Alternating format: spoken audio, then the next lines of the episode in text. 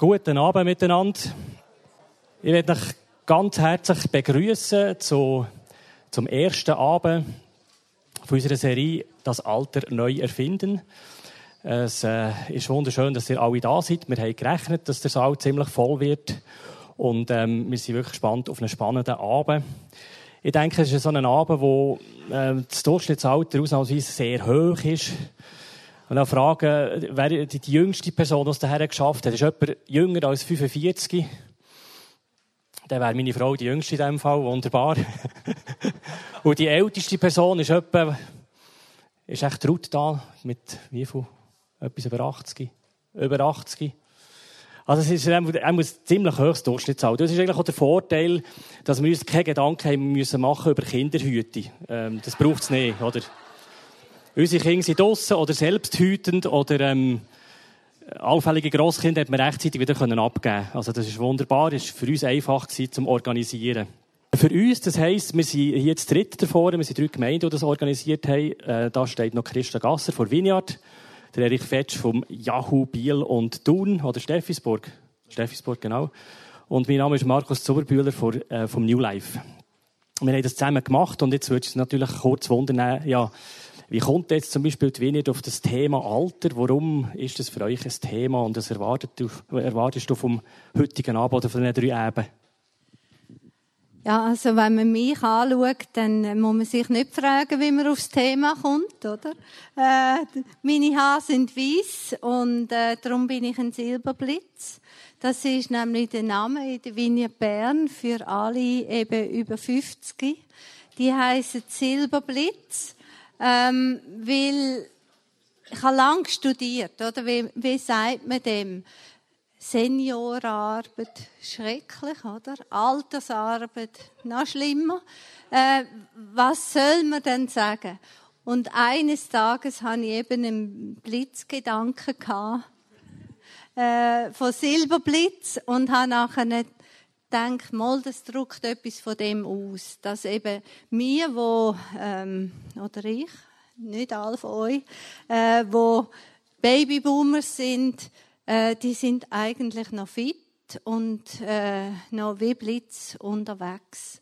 Und darum müssen wir uns weh überlegen, wie passt denn das in unsere Zeit, wo ja äh, wo wir gemerkt haben, das Alter äh, ist eher so ein bisschen negativ.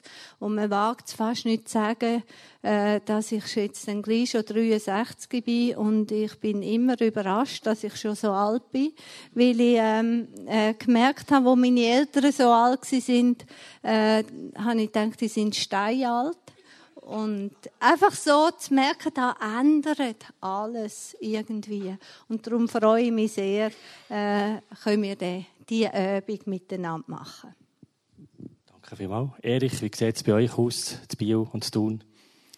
Wir haben uns vor sechs Jahren schon mal ernsthaft Gedanken gemacht zum Thema Alter und haben alle 50-Jährigen eingeladen und haben den Kaleber gesagt, also Kaleb, ihr erinnert euch, in der Bibel gibt es den Kaleb, mit 85 hat er noch große Taten vollbracht und dann hat man die Eindruck gehabt, das wäre doch ein guter Name für die Leute über 50.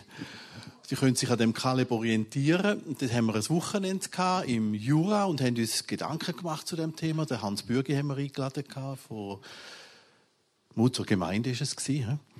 Und das ist ein gutes Wochenende gewesen, aber nachher ist das Ganze wieder eingeschlafen. Wir haben noch nicht alt sein und haben das ruhen Und äh, haben jetzt aber gefunden, wir müssen es wieder aufnehmen nach diesen sechs, sieben Jahren. Und äh, bei uns geht es eigentlich darum, herauszufinden, äh, hat das Leben nach 62 noch einen Sinn? Und wenn ja, was machen wir denn, dass das wirklich sinnvoll ist? Und das ist so ein bisschen die Ausrichtung, die wir haben. Wir möchten schauen, was können wir machen, was können wir zustande bringen, wo können wir das Beste für die Stadt noch suchen und ganz konkret auch äh, in diesen gewonnenen 10, 15 Jahren.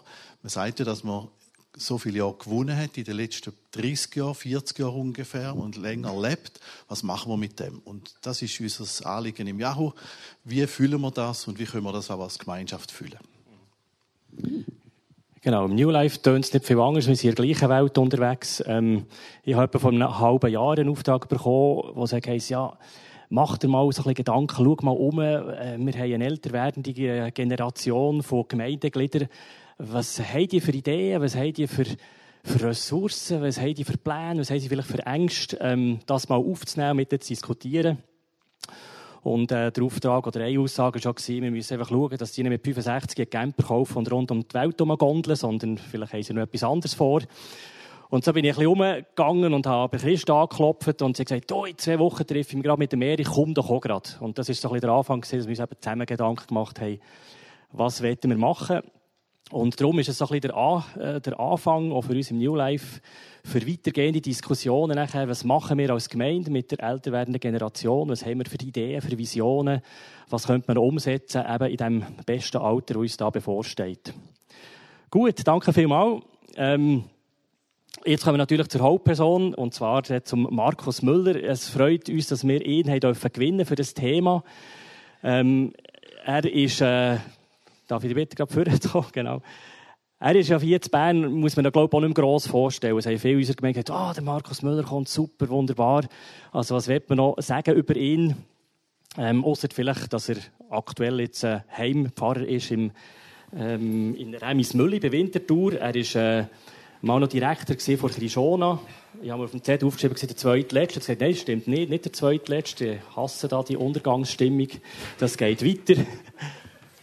Und er ist auch Autor von verschiedenen Büchern ähm, zum Thema Alter. Zwei liegen dort hinten. Er tut sicher auch noch darauf hinweisen. Die könnt ihr auch noch kaufen, in der Pause oder nachher. Aber auch etwas zum Thema Trends 2016, wo es ein bisschen um die Zukunft gegangen ist, um, um, äh, um Ausblick, um, um Hoffnung. Auch das ist ein Thema von, von Markus Müller. Und es freut mich, dass er da ist. Ich werde vielleicht noch schnell ein paar Hinweise geben zum Ablauf. Wir werden nachher noch so Teilnehmerheftchen oder so ähm, Notizheftchen umgeben. Die gehören auch zum Preis, ihr äh, werdet zahlen, wo ihr könnt eure Notizen machen äh, Wir geben auch noch Bleistifte in die Runde, dass ihr könnt Notizen machen. Es gibt in der Mitte mal eine Pause, dass ihr könnt go, äh, etwas trinken hinten dran oder ähm, eure Bedürfnisse äh, stillen dann, ähm, nach der Pause werden wir eine Kollekte einziehen. Ihr habt gemerkt, ihr habt nichts zahlen beim Eingang. Es hat nicht einmal eine, eine Alterskontrolle gegeben. Ähm, wir werden nachher nach der Pause Kollekte Körbchen durchgeben, mit der Bitte, etwas drin zu tun, dass unsere Kosten gedeckt sind. Und wenn das Gefühl habt, ja, bei so vielen Leuten sind die Kosten gleich gedeckt, ihr dürft auch mehr drin tun. Ähm, fürs New Life möchte ich mal behaupten, was darüber aus wäre, würden wir dann für sinnvolle Projekte für die ältere Generation einsetzen. Genau. Es dauert bis um 4 vor 10 Auf dem Zettel hat es geheißen 10 aber wir werden um 4 vor 10 in die Zielgerade einbiegen. Und ähm, auch noch der Hinweis, wir werden das Ganze auf, ähm, aufnehmen, also Audio. Und ihr werdet nachher in der Kürze können das auf der Webseite von euren Gemeinden anhören, nachhören oder eben die, die jetzt nicht haben können, da sein, denen sagen, du kannst es nachhören, weil der nächste Abend, der ist ja dann schon in einer Woche. Gut. Jetzt bin ich gespannt und äh, überlasse Bühne Markus für seinen ersten Input zu dem Thema, das Alter neu erfinden. Merci vielmals. Danke.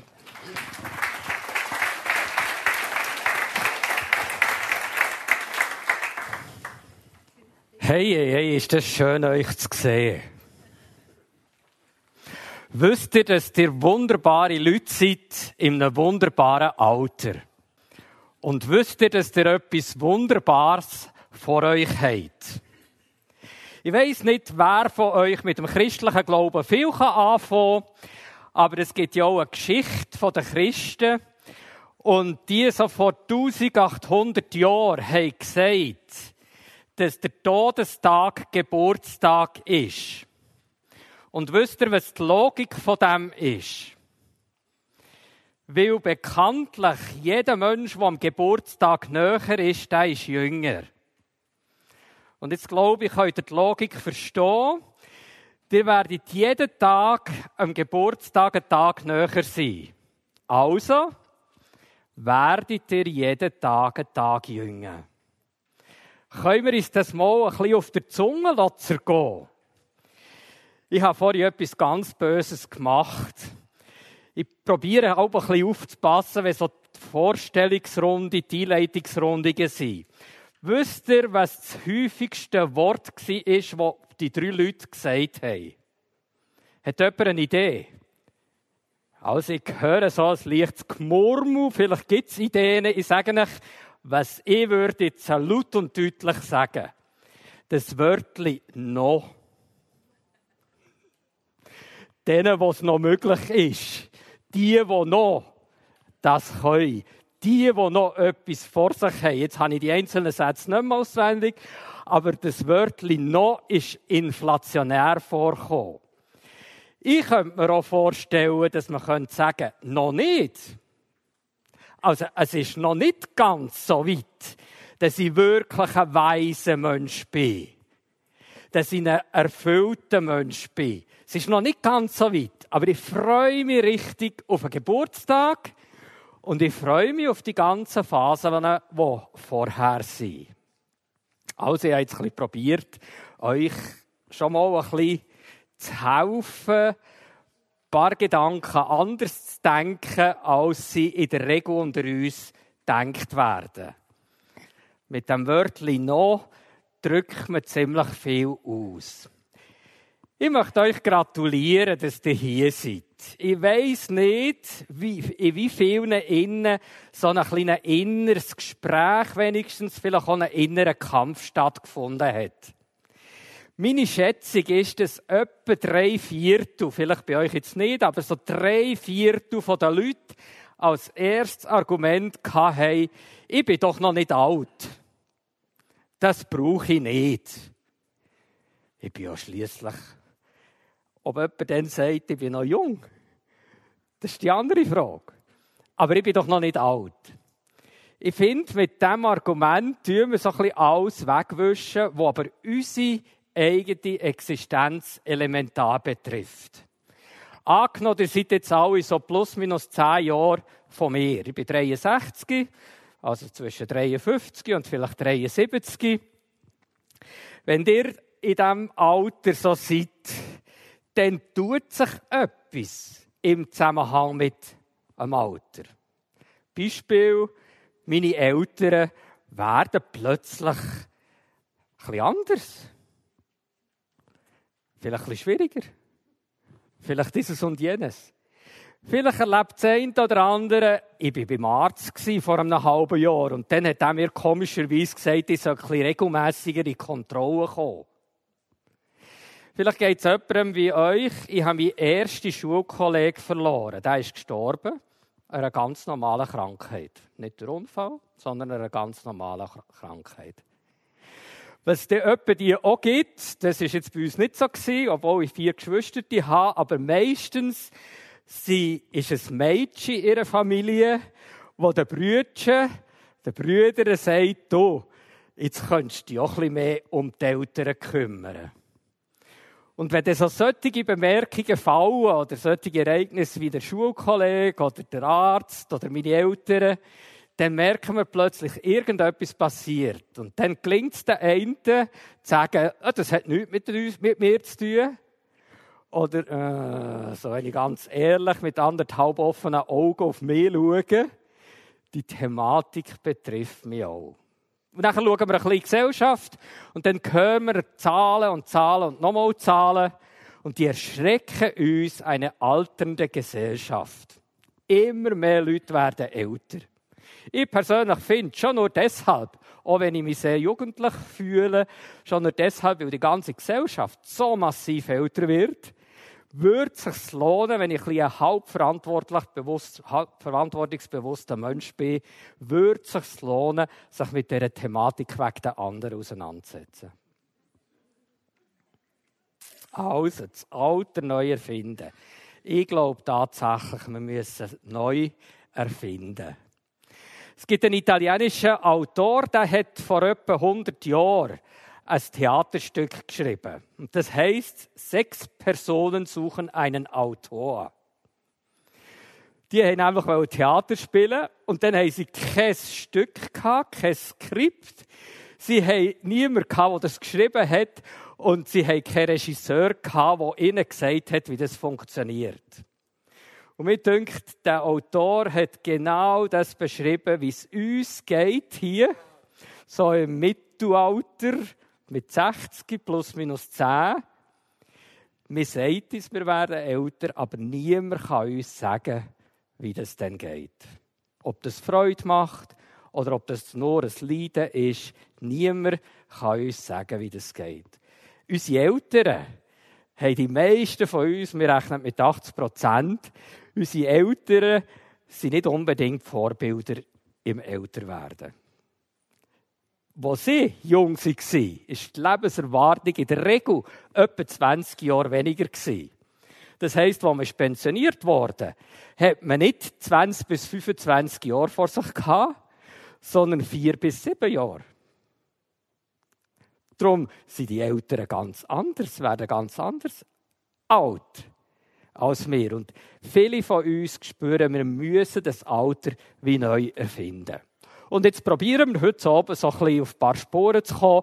Und wenn alles daneben ist, ja, vorgeschlagen, dass wir ein Zettel äh, oder das einrichten, dass ihr könnt ein Zettel schreiben und mir mitgeben auf die Heimreise, dass ich eine Woche lang darüber brüten kann, wie ich auf diese Frage ein bisschen besser eingehe als heute Abend.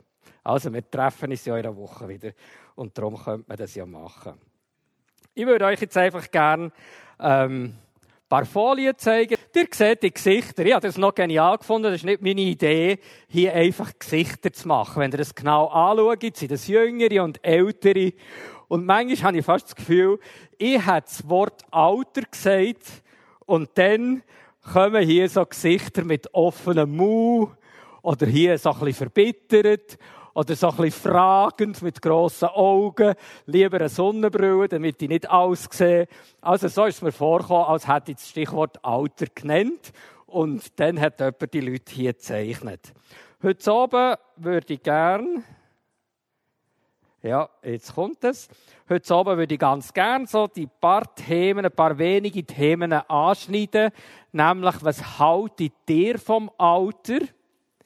Wie ist es mit uns, die eben plus minus 60 sind? Gibt es nicht Weichenstellungen, die wir vornehmen, vielleicht nicht erst mit 60 oder 70, sondern viel früher, in der Art, wie wir älter werden? Ich sage das ganz persönlich. Vielleicht noch hilft es. Ich bin ja sogenannter Heimpfarrer, das ist meine Funktion und begleite alte und sehr alte und sterbende Leute. Gestern sind zwei gestorben, die ich länger begleitet habe. Ich sehe im Alter, im höheren Alter und beim Sterben, was aus Menschen ist geworden, die 70, 80, 90, 100 sind. Und dann gibt es Menschen, die nicht das Gefühl haben, genau so wie er oder sie möchte ich eigentlich auch alt werden. Das wäre für mich ein Geschenk, wenn das bei mir auch so würde gelingen. Und dann gibt es auch noch ein paar andere Leute, wo ich dann sage, ups, also vielleicht lieber nicht so. Und jetzt bin ich so ein bisschen einer, ich weiß nicht, ob das typisch emmentaulerisch ist, aber ich bin der eine, der nicht irgendetwas behauptet so gern, aber hergeht und fragt und fragt, die, das ist so wohltuend, wie ihr zu mir seid. Habt ihr irgendwann welche Weichen gestellt? Habt ihr Entscheidungen getroffen, dass das so angenehm ist mit euch? Und dann kommt manchmal aus, ja, und jetzt könnt ihr beliebig viele Antworten geben, wenn das passiert ist. Vielleicht in der Kindheit, weil eine gute Mutter, ein guter Vater da war. Vielleicht mit 20, mit 40, mit 60, wann auch immer. Und dann frage ich auch die Leute, die ich eher das Gefühl habe, ach so, eigentlich lieber nicht. Neulich habe ich jemandem gefragt, da war es so fast ein bisschen ernst. Gewesen, seid ihr eigentlich schon immer ein, bisschen ein enttäuschter, unzufriedener, bitterer Mensch gewesen? Und das war eigentlich noch gut, gewesen, weil der hat mir nachher gesagt, das hat mich jetzt noch niemand gefragt. Und plötzlich, plötzlich merke ich, da tut sich wie eine Welt auf. Und ich lerne täglich unglaublich viel über die Weichenstellungen, die eben stattfinden. Und wenn ich glaube, davon hängt es dann ab, wie ich 60, 70, 80, 90 werde. Und eigentlich mache ich nichts anderes, als ein bisschen ermutigen, frühzeitig Weichen zu stellen, damit wir so älter werden, dass andere Freude daran haben. Und sich nicht nur müssen ärgern und dann muss man jetzt halt und der kann nicht mehr und weiss ich was. Also, das dann zum Thema Weichenstellungen und der Begriff gefällt mir sehr gut, das Alter als Chancenland. Habt ihr das schon mal gedacht? Das Alter als Chancenland. Jetzt würde ich ganz gerne verraten, wie das bei der Jugend war. Der Begriff Jugend, der ist ungefähr 100 Jahre alt. 110, 114 genau. Vorher hat es den Begriff Jugend nicht gegeben, es hat nur Kindheit und Erwachsenensein gegeben. Und im schlechtesten Fall hat man gesagt, Kind sind kleine Erwachsene. Und dann hat 1904, das ist hier auf der Folie aufgeschrieben, hat man zuerst mal von der Adoleszenz geredet. Irgendwie gibt es eine Phase dazwischen. Und dann ist es praktisch 40 Jahre, also 37 gegangen, bis die erste Jugendzeitschrift ist. Und wir in Europa sind ja meistens noch ein bisschen langsamer, aber irgendwann kommen wir auf den Trichter. Ich frage jetzt nicht, wer das Bravo gelesen hat unter euch. Oder das Bravo austauscht hat in der Schule oder so, um ein bisschen neugierig zu fragen.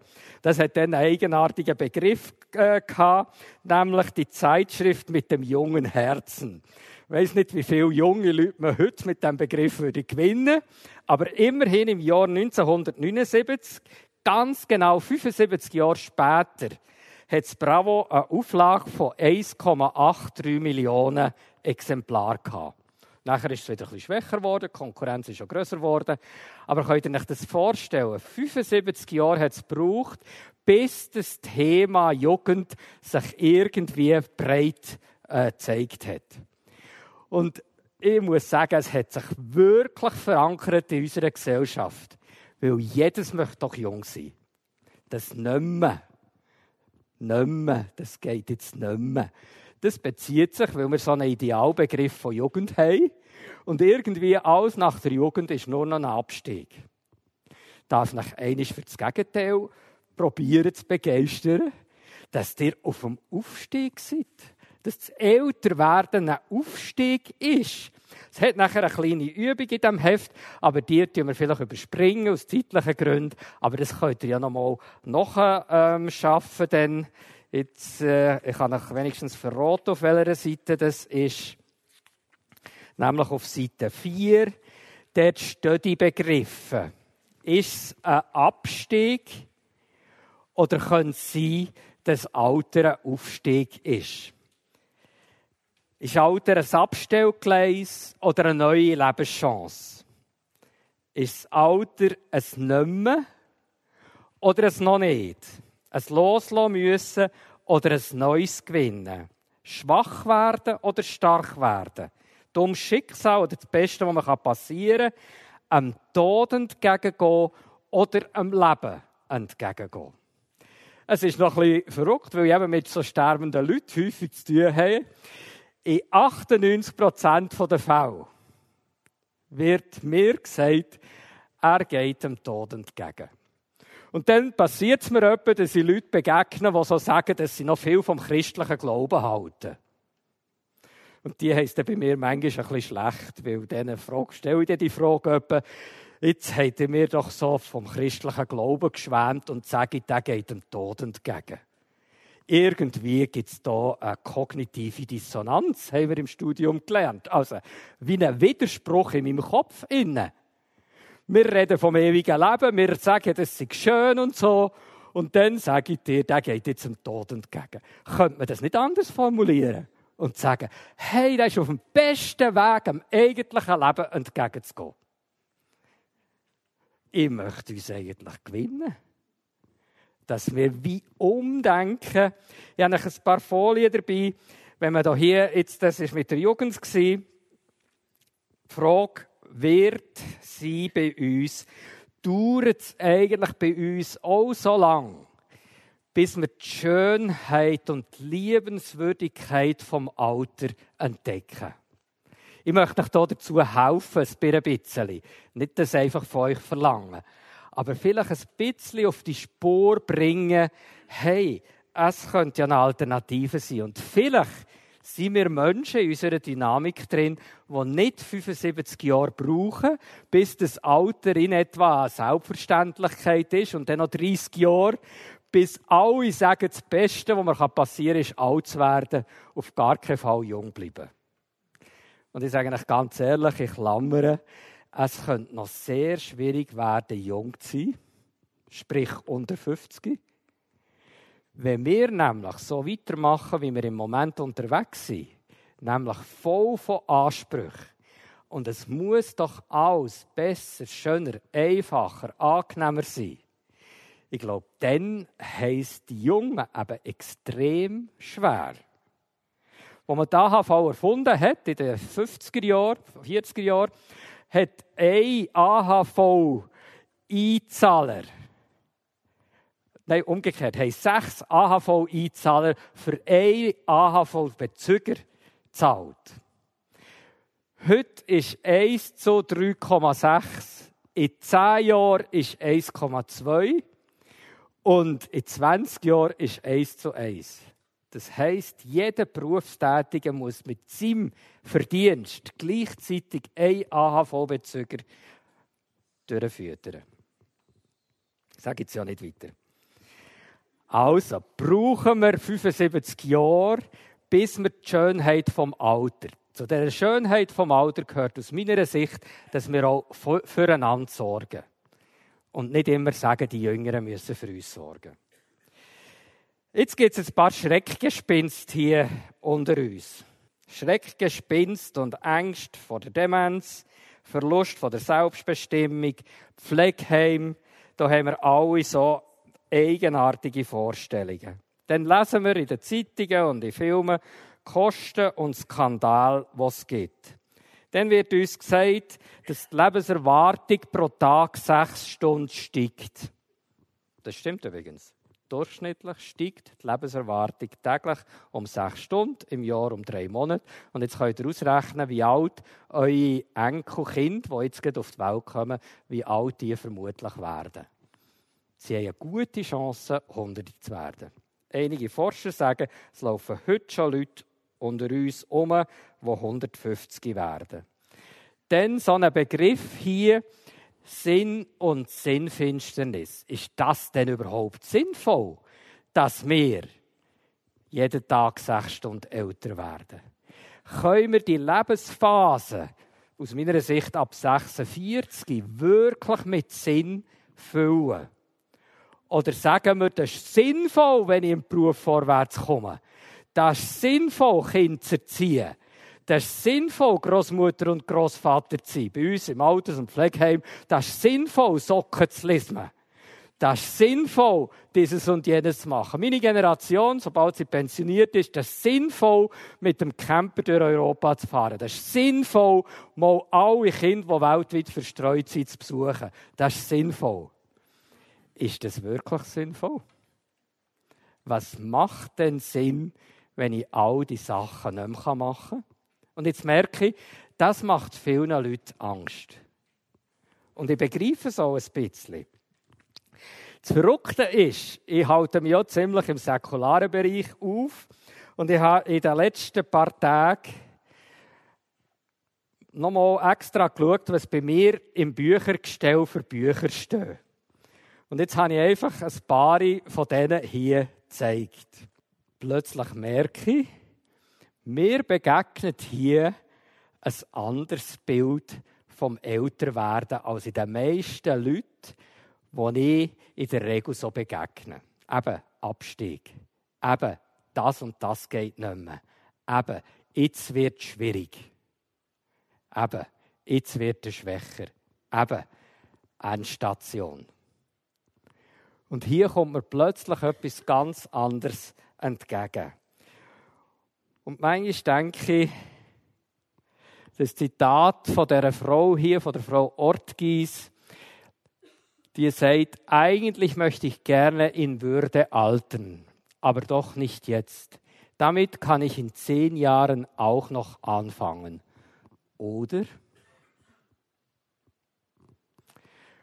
Und ich sage, hey, wollen wir nicht eine Mannschaft und Frauschaft sein, die heute anfangen, das Älterwerden wirklich zu erobern. Und zu sagen, mal, wir möchten nicht Opfer sein vom Älterwerden, sondern wir möchten Gestalter sein. Wir möchten das nicht einfach als Schicksal hernehmen, sondern wir möchten unser Älterwerden ernst nehmen und vielleicht sogar lieb haben. Ich sage euch noch so etwas, ich bin begeistert vom Evangelium. Ich arbeite mit Leuten aus 20 Nationen zusammen, mit ganz unterschiedlichen religiösen Hintergründen. Ich finde es immer ein faszinierendes Ereignis, wenn wir über die grundlegenden Sachen reden können, auch vom Evangelium. Das Evangelium sagt mir, das Schönste und Beste ist dein Leben. Und Gott hat dein Leben unendlich lieb. Gott ist ein Lebensliebhaber. Und Gott sagt nie, dass das dauert, bis die Jugend vorbei ist. Oder dass das dauert, sobald du grossartige Sachen in deinem Beruf kannst leisten kannst. Oder dass das dauert, bis du pensioniert bist. Oder dass du das dauert, bis deine Phase vom Reisen vorbei ist. Gott ist Lebensliebhaber bis zum letzten Atemzug. Und meine Frage ist, wollen wir uns nicht so früh wie möglich in die Lebensliebhaberschaft hineinnehmen? Und dann kommt natürlich die Frage, was verstehen wir denn eigentlich unter Leben? Ist eben das aktiv sein, etwas leisten, etwas können vorweisen, etwas zeigen, aus allem ein Projekt machen? Oder ist das nochmal ganz etwas anderes? Und ich merke, seitdem, dass ich im Alters- und Pflegeheim in diesem Bereich arbeite, ich merke, dass meine Definition von Leben sich umwandelt. Plötzlich definiert sich Leben nicht mehr von der Leistung, nicht mehr von dem, was ich kann, damit ihr zwischen ein bisschen lächeln könnt. Es gibt bei uns manchmal auch so eine Konkurrenz so wie es bei den 50-Jährigen eine andere Konkurrenz gibt. Bei uns ist manchmal Konkurrenz, welches kann der Arzt vor die meisten und grössten Rätsel stellen. Das ist nachher die Identität. Ich muss, ich darf am häufigsten zum Arzt und der sagt mir dann, wie es um mich steht. Meine Frage ist schon, ist das denn Leben in diesem Konkurrenzkampf oder gibt es nicht etwas ganz anderes nochmal? Leben von Gott geliebt, Gott als Lebensliebhaber und darum auch wir als Lebensliebhaber und irgendein ist dann auch als Altersliebhaber. Das ist die Liste. Vielleicht nehmen wir es mal fünf Minuten. Das können wir uns leisten. Oder drei, vier Minuten. Leset doch mal die Liste auf Seite 4 durch und macht mal ein Höckli, was euch am meisten aufregt oder was ihr es am unmöglichsten findet, dass das hier äh, überhaupt steht. Vielleicht könnt ihr auch das zweite Hoch mal drauf schauen. Also, das wäre drei Minuten gewesen, wo ihr jetzt doch ein bisschen lesen und schauen konntet. Wäre vielleicht schon noch interessant, wie viel, ehrlicherweise, wir sind ja immer ehrlich miteinander, wie viel Kreuzchen ihr auf der linken Seite gemacht habt und wie viel Kreuzchen auf der rechten Seite. So ganz ehrlich. Ist es ein Abstieg oder ist es ein Aufstieg? In meiner Anschauung. Wir können dann auch, das ist auf der nächsten Folie, wie einen Strich machen und euch nochmal, bevor ihr das unten leset, ein bisschen einteilen. Seid ihr mehr links, seid ihr mehr mittig? Schweizer sind natürlich immer in Mitte. Oder seid ihr ein bisschen mehr rechts, wie auch immer. Jetzt habe ich hier zwei Zitate, die sind im Heft auch draufgeschrieben. Also das ist eine bekannte Persönlichkeit, die einem Referat so angefangen hat. Alt, gleich, gleich krank, gleich hilfsbedürftig, gleich abhängig, gleich minderwertig, gleich nicht lebenswert. Das ist die Gerontologin Stefanie Becker. Sie ist auch Präsidentin der Gerontologiegesellschaft und sie hat es gesagt im Referat. Das scheint eine wesentliche Haltung von vielen Durchschnittsmenschen zu sein. Und dann, damit wir im Kanton Bern bleiben, habe ich von einem Berner, nämlich Theodor Bove, ein Zitat aufgeschrieben hier, wo mir immer wieder berührt, wenn ich das lese und sehe. Das Alter ist nicht mit einem letzten Akt einer Tragödie zu vergleichen, nachdem der Vorhang fällt und die Lichter gelöscht werden. Vielmehr gleicht es den letzten Takten der Ouvertüre, nach denen der Vorhang aufgeht, das Licht erstrahlt und das Eigentliche beginnt. Mir dünkt, ich kann mich entscheiden. In meiner Frau habe ich eine ganz gute Korrektorin. Die macht mich dann schon darauf aufmerksam, wenn ich wieder anders bin.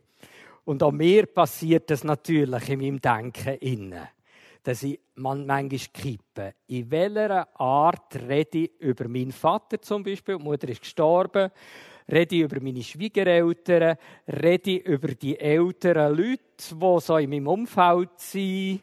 In welcher Art rede ich eigentlich? Und ich habe mir gesagt, und das ist eines der grössten Übungsprogramme für mich selber, so zu reden, als wäre das Alter wirklich einzigartiger Aufstieg. Neulich hat mich bei einer Einführung auch so in ein Referat, so Pastoren zusammen gewesen, glaube ich 70, 80, so, bin ich gefragt worden, einleitend, und wann habt ihr zuerst mal das Alter gespürt? Ich habe genau gewusst, was jetzt alles erwartet wird, ob es bei den Füßen oder beim Kopf oder bei den Fingern oder wo fängt es jetzt an bei ihm? Und dann habe ich einfach ganz entspannt gesagt, dann, wo ich die ersten Spuren von Weisheit in meinem Leben entdeckt habe. Ich hoffe, ein paar andere haben ja schon etwas entdeckt von dem. Aber so die ersten Spuren, es ist noch nicht so ausprägt im Alter von 58, 62 vielleicht. Aber es könnte ja noch werden. Ich weiss nicht, ob ihr so Zusammenstellungen kennt, was die Alten besser können als die Jungen. Das wäre jetzt so eine Frage, die ihr könnt auf einen Zettel schreiben, dass ich das nächste Mal nicht vergesse. Aber ich könnte noch auf der Stelle zwölf Sachen sagen, wo man mit 70 besser kann als mit 20. Müssen wir uns auch mal sagen. Auf das gehen wir zu. Also. Und jetzt gibt es sicher auch Leute unter uns, wo der Begriff oder der Name Billy Graham eine Rolle spielt. Oder der Name auf jeden Fall bekannt ist. Der ist ja jetzt ganz knapp 100 geworden, ist vor kurzer Zeit gestorben, kurz bevor er 100 war. Mit 93 hat er das Buch geschrieben vom Segen der späten Jahre. Und dann schrieb er, ich hätte nie geglaubt, dass ich so alt werde. Es geht noch vielen, die älter werden so. Mein ganzes Leben wurde ich gelehrt, wie man als Christ stirbt, aber niemand hat mir je gesagt, wie ich in den Jahren vor dem Tod leben soll. Ich wünschte, jemand hätte es getan, denn jetzt bin ich ein alter Mann und glauben Sie mir, das ist nicht einfach. Ich finde das ein sehr schönes Zitat, wo einer mit 93 sagt. Und ich glaube einfach, dass man spätestens mit 60, vielleicht noch mal 14 Jahre früher könnte anfangen, uns ganz entspannt und selbstverständlich zu fragen, wie wir denn das angehen mit dem Alter. Und dann können wir bisschen konkreter werden. Wie gehen wir eigentlich um als 50-Jährige mit Begrenzungen? Wie gehen wir eigentlich um mit Schwäche? Wie gehen wir eigentlich um mit Sachen, die wir nicht mehr im Griff haben? Was macht es mit uns? Und was hilft uns im Umgang mit diesen Sachen? So ein bisschen zur Auflockerung zeige ich euch kurz ein paar Bilder.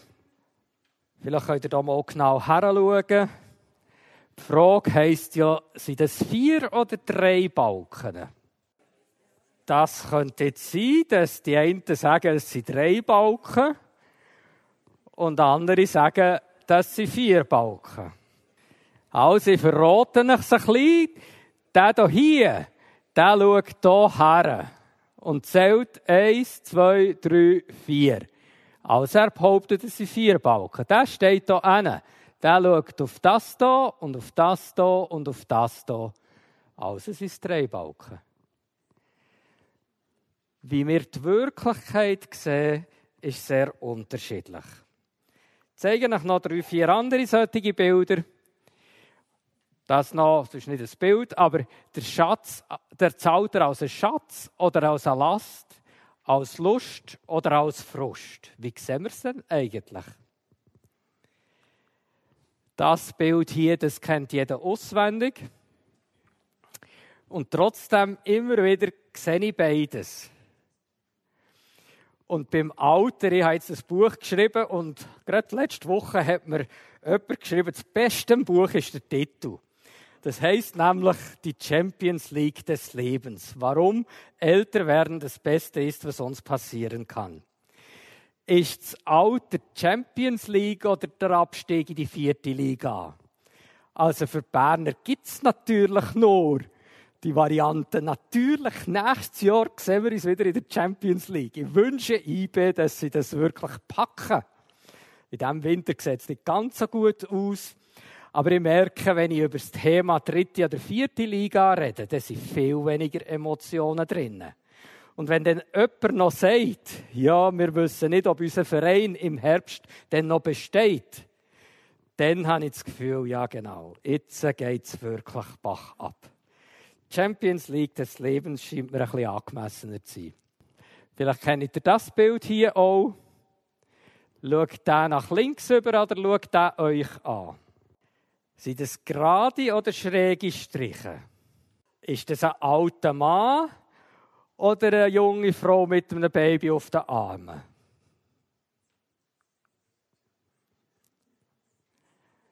Ist das ein Gesicht vom alten Mann oder ist es ein Tor, ein Tor, das in die Freiheit geht?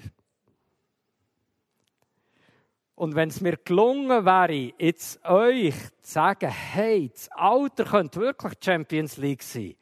Das Alter könnte wirklich Aufstieg sein. Das Alter könnte wirklich noch nicht statt nicht mehr sein. Das Alter könnte wirklich auf das Leben zugehen, statt auf den Tod zugehen. Wenn, wenn es mir gelungen wäre, euch ein bisschen dafür zu gewinnen, dann wäre mir relativ viel gelungen. Was dann irgendwie plötzlich gesagt wird, ist eben genau das. Lass mich in Ruhe mit dem Thema Keep Out. Lass mich das bei diesem Thema. Manchmal denke ich über die christlichen Leute nach und denke, hey, das wäre doch jetzt mal eine Chance, ein bisschen vor den anderen zu sein. Obwohl die anderen Bücher jetzt nicht aus dem christlichen Hintergrund kommen. Aber ich meinte, das wäre wirklich lohnenswert. Hier mal ein bisschen Vorreiter zu in unserer Gesellschaft. Was ich hier mache, diesen drei Öbenden, ist nicht Projekt diskutieren, das man auch machen könnte, sondern mehr ein den Nährboden probieren zu erstellen, wo drinnen nachher etwas Schönes, für unsere Gesellschaft könnte wachsen. Jetzt machen wir einfach 10 Minuten Pause. Die 10 Minuten die sind abgelaufen. Darf ich euch bitten, wieder eure Plätze einzunehmen, dass wir weiterfahren können? Es ist einfach schön, euch zu sehen. Ich möchte an dieser Stelle nochmal speziell den Mannen gratulieren. Es gibt ja so bestimmte Themen, die ähm, überlassen wir vorsichtshalber den Frauen. Es gibt so in den letzten paar Jahren äh, verschiedenste Leute, die sich ein bisschen Gedanken machen, wie es ist das mit Mann und Frau. Und ich muss sagen, es ist für mich auch etwas Faszinierendes, wie Männer und Frauen das Thema angehen. Neulich hat jemand gesagt, also Männer gehen das Thema im Fitnessraum an und Frauen vor dem Spiegel. Das war so ein Versuch, einen Unterschied zu sehen. Ich merke tatsächlich, gerade im höheren Alter gibt es schon ein paar Unterschiede. Es gibt, zum Beispiel habe ich noch nie einen Mann im Sterben erlebt, der mich gefragt hat, wie geht es euch und euren Kind? Aber ich habe schon mehrere Frauen erlebt, die mich das gefragt haben, im Sterben, und drei Stunden später sind sie gestorben. Männer stellen mir ganz andere Fragen. Also, auch das ganz spannend. Gratuliere allen Männern, die hier sind und sagen, das lasse ich mir jetzt nicht nehmen heute den oben und vielleicht die beiden nächsten oben, wo wir probieren, ein einen guten Nährboden zu schaffen, um mit dem Thema älter werden gut zurechtzukommen. Ich habe schon gesagt, ich lebe auf einem Campus, also ich arbeite nicht nur im Alters- und Pflegeheim, sondern ich lebe auch auf so einem Campus. Und ich sage euch etwas Deprimierendes, was man mir etwa die gesagt hat in den letzten sieben Jahren. Nämlich, jetzt bist du auch abgestiegen. Pass auf, dass du nicht depressiv wirst. Und ich muss sagen, im Leben mit diesen Leuten zusammen lebe ich eigentlich auf. Das ist noch eigenartig. Wenn man genau heranschaut, entdeckt man so viel Geheimnis. Und die Bilder von vorhin sind vielleicht gar nicht schlecht, um uns ein bisschen zu zeigen, es gibt auch noch mal eine andere Sichtweise. Und vielleicht hilft es uns, ein bisschen andere Sichtweise lernen zu kennen. Für mich ist Pflegeheim ist ein Lebensraum, ein Vorbereitungsraum auf das Beste, was kommt und nicht Endstation. Obwohl die meisten Leute kommen und sagen, das ist jetzt die Endstation. Weiter aber geht es nicht mehr. Da stirb ich jetzt. Wir schenken uns da oben einfach. Wir schenken uns, uns selber jetzt an diesem oben und überlegen ein bisschen das eine oder andere über uns. Ich habe schon gesagt, Mann und Frauen ist vielleicht manchmal ein Unterschied. Mir fällt einfach auf, wie Generationen auch sehr unterschiedlich zu dem Thema Alter stehen. Ich merke, es gibt so die, die eben jetzt äh, über 70 oder 75 sind, die denken über das Älterwerden ganz anders als die, die nachher nach den Silver Ages kommen. Das sind ja die 68er. Also wer ist ein stolzer 68er unter uns eigentlich? Genau, tut doch die Hand aufstrecken es ist eigentlich nicht nur schlecht gewesen, was die 68er gemacht haben. Dank ihnen haben nämlich mehr Babyboomers. Wer würde sich zu den Babyboomers zählen hier? Also, das sind jetzt noch mal dreimal so viel, wenn nicht sechsmal so viel. Dank den 68er haben wir nämlich lauter freie Räume gefunden, wo wir ganz entspannt, locker reingehen können. Die WG haben sie schon erfunden, die haben wir nicht erfinden So ein bisschen das lockerere Zusammenleben zwischen Mann und Frau haben sie schon erfunden und gegen ihre Eltern gekämpft. Wir haben nur noch in die offenen Räume reingehen Technisch und was auch immer. Und darum ist uns Babyboomer, sie würden mir jetzt auch dazu zählen, das sind so die, die zwischen 1955 und 1968 geboren sind. Sie haben die, die demnächst Richtung Pension gehen. Wir kennen eigentlich nur kampflose Verbesserung von unserer Zeit. Kennt ihr etwas anderes als es wird besser, es wird angenehmer, es wird schöner, es wird schneller? Ist auch ein Vorteil. Also ich bin noch froh, dass der Zug noch schnell heimfährt und nicht ein Dampflöckerli vorne dran hat. Also, Babyboomer, so unsere Generation. Ich habe probiert mal, das ist im Heft abgedruckt auf Seite 6 und 7 oben, einfach ein paar Merkmale von dieser Generation aufzuschreiben. Jetzt wäre es furchtbar langweilig, wenn ich das einfach vorlesen und kommentieren Nehmt euch doch ein Moment Zeit, geht mal durch und dann werdet ihr merken, das betrifft mich überhaupt nicht, da habe ich keine Erfahrung, das macht gar nichts. Aber vielleicht gibt es zwei oder drei Merkmale, wo ihr sagt, jawohl, das betrifft mich, das erlebe ich auch und das beeinflusst mich einfach. Ich sage euch noch, was typisch ist von den Babyboomers. Es hat eben boomet auch im Kinder bekommen. Ich habe vier Geschwister und das ist so fast durchschnittlich gewesen. Und das hat Konsequenzen gehabt für mich. Das ist anders gelaufen, als wenn ich Einzelkind wäre. Die Generation nach mir, dort hat es eben nicht mehr geboomt. Dort sind häufig Einzelkinder gekommen. Die machen das mit dem Älterwerden nochmal anders. Und die Frage, wie wirkt sich das aus, wie ich aufgewachsen bin, auf meine Art, älter zu werden, Das scheint mir so ein bisschen die Frage zu sein von den nächsten zehn Minuten. Lese ich das mal einmal und nachher werde ich nochmal die verschiedenen Phasen, die mir dünkt, es im Alter gibt, probieren zu erläutern.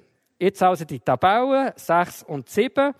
Und dann, wenn ihr wollt und neugierig seid, dann stellt euch doch die Frage, wieso uns Babyboomer das Älterwerden so fremd erscheint.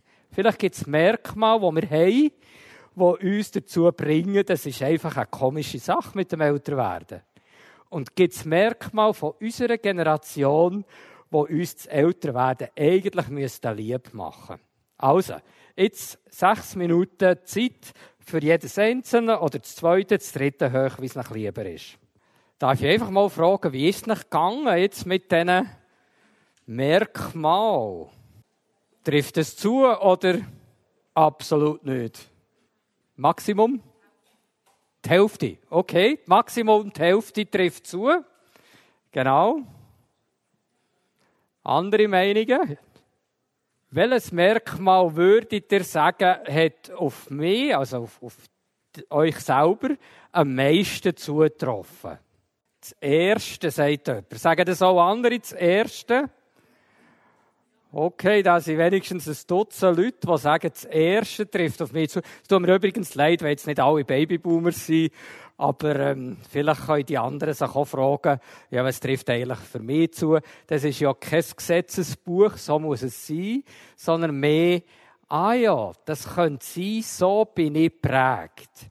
Nehmen wir das Erste noch mal ganz kurz. Also es hat boomet.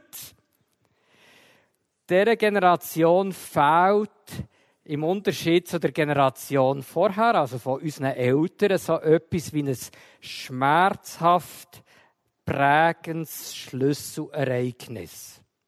Mein Vater, der ist hier in der Stadt Bern aufgewachsen, der sagt, mit 14 ist er bei der Flügerbeobachtung Und das ist noch heiß Das hätte nämlich können sein, dass die nicht einfach so freundlich ein bisschen ihre Übungen gemacht hätten in der Luft, sondern wir mussten aufpassen.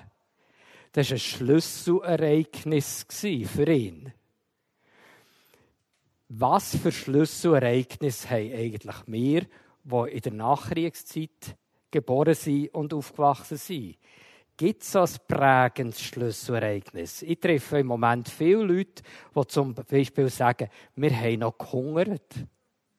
Wir haben müssen schauen, dass wir den Fünfräppler heimbringen und nicht verlieren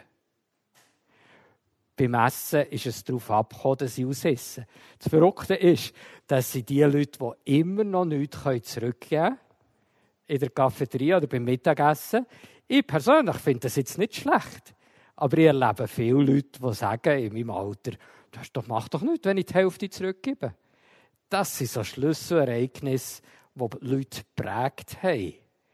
Und ich glaube wirklich, mit Armut, mit Hunger, mit Krieg haben die wenigsten von uns unmittelbare Erfahrungen. Das heisst, wir sind nie in lebensbedrohlichen Situationen gewesen. Wo hätten wir denn sollen lernen, mit lebensbedrohlichen Situationen hilfreich und gut umzugehen? Und wenn das Alter, das braucht jetzt nicht lebensbedrohlich zu sein, aber wenn das Alter dann so mit Wucht kommt, und man sieht die verschiedenen Situationen bei Leuten, wo man sagt, also, das ist ja furchtbar. Welchen Umgang haben wir da damit?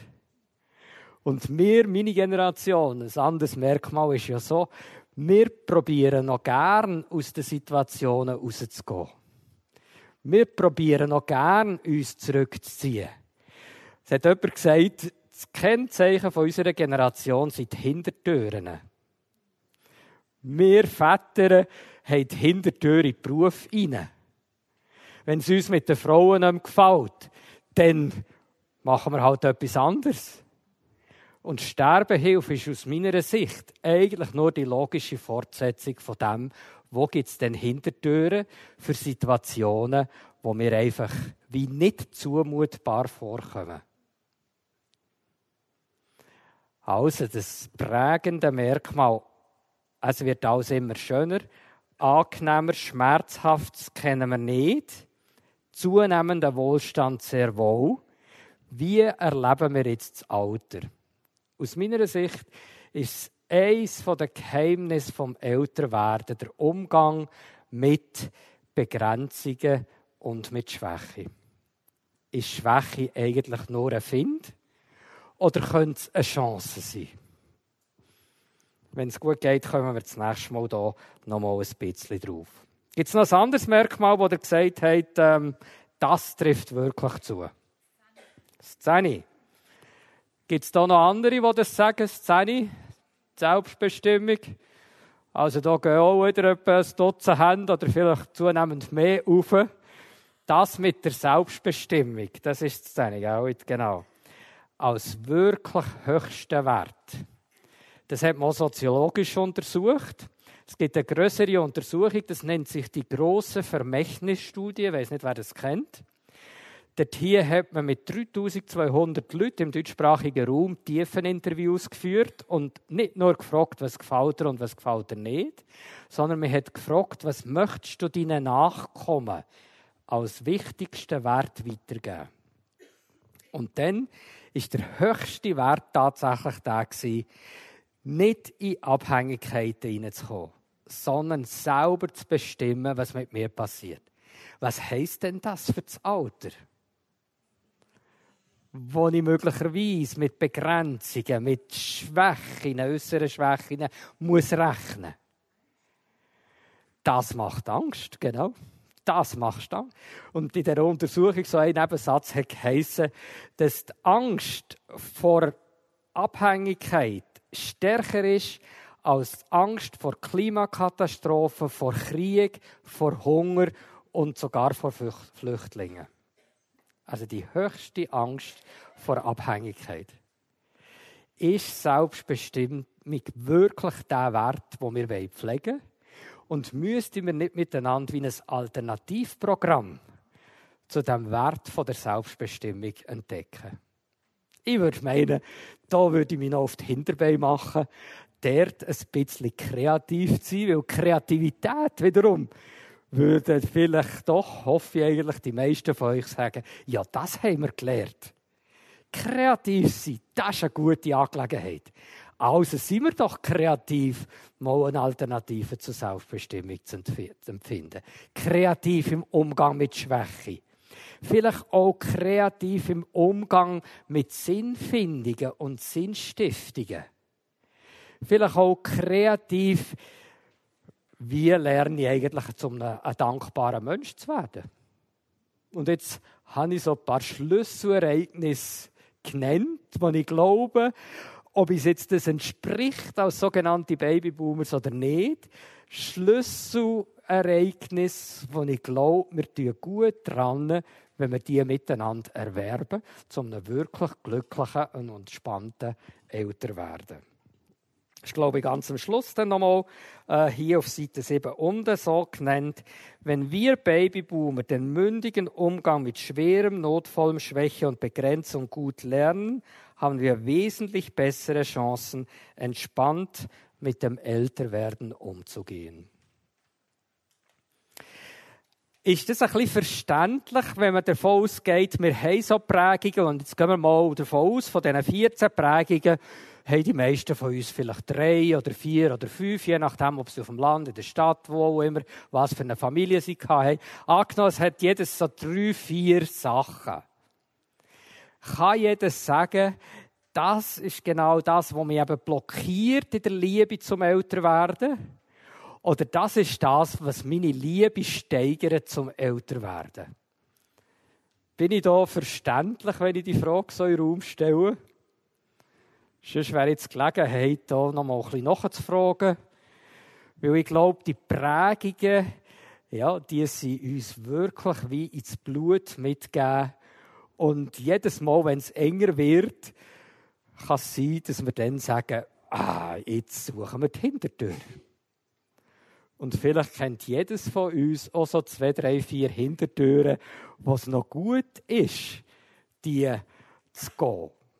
Ich sage euch aus der Erfahrung, jetzt so ein bisschen mit ganz alten Leuten, es gibt Leute, die die Hintertür einfach vom Opfer da sind, kennen bis zum Gate nicht mehr.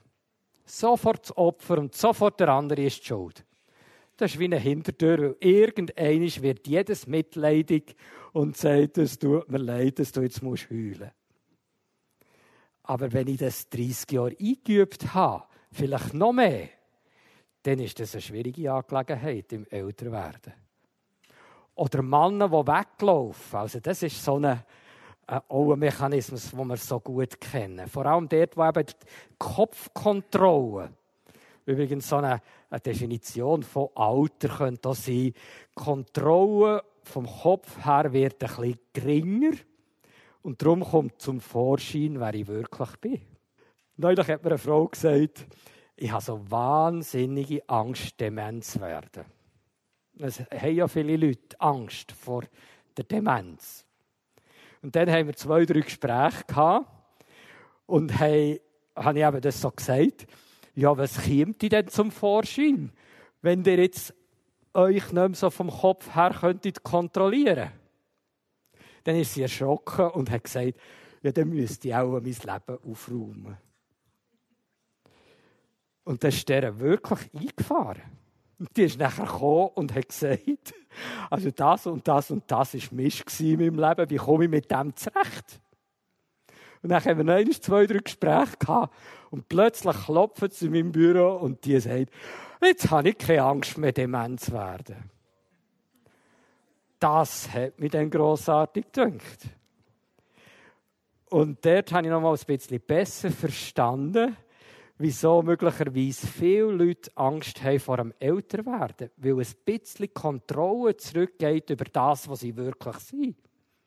Was ist denn aber die Schlussfolgerung von dem? Also es ist ein bisschen verrückt, am 9. da noch so logisch müssen zu denken.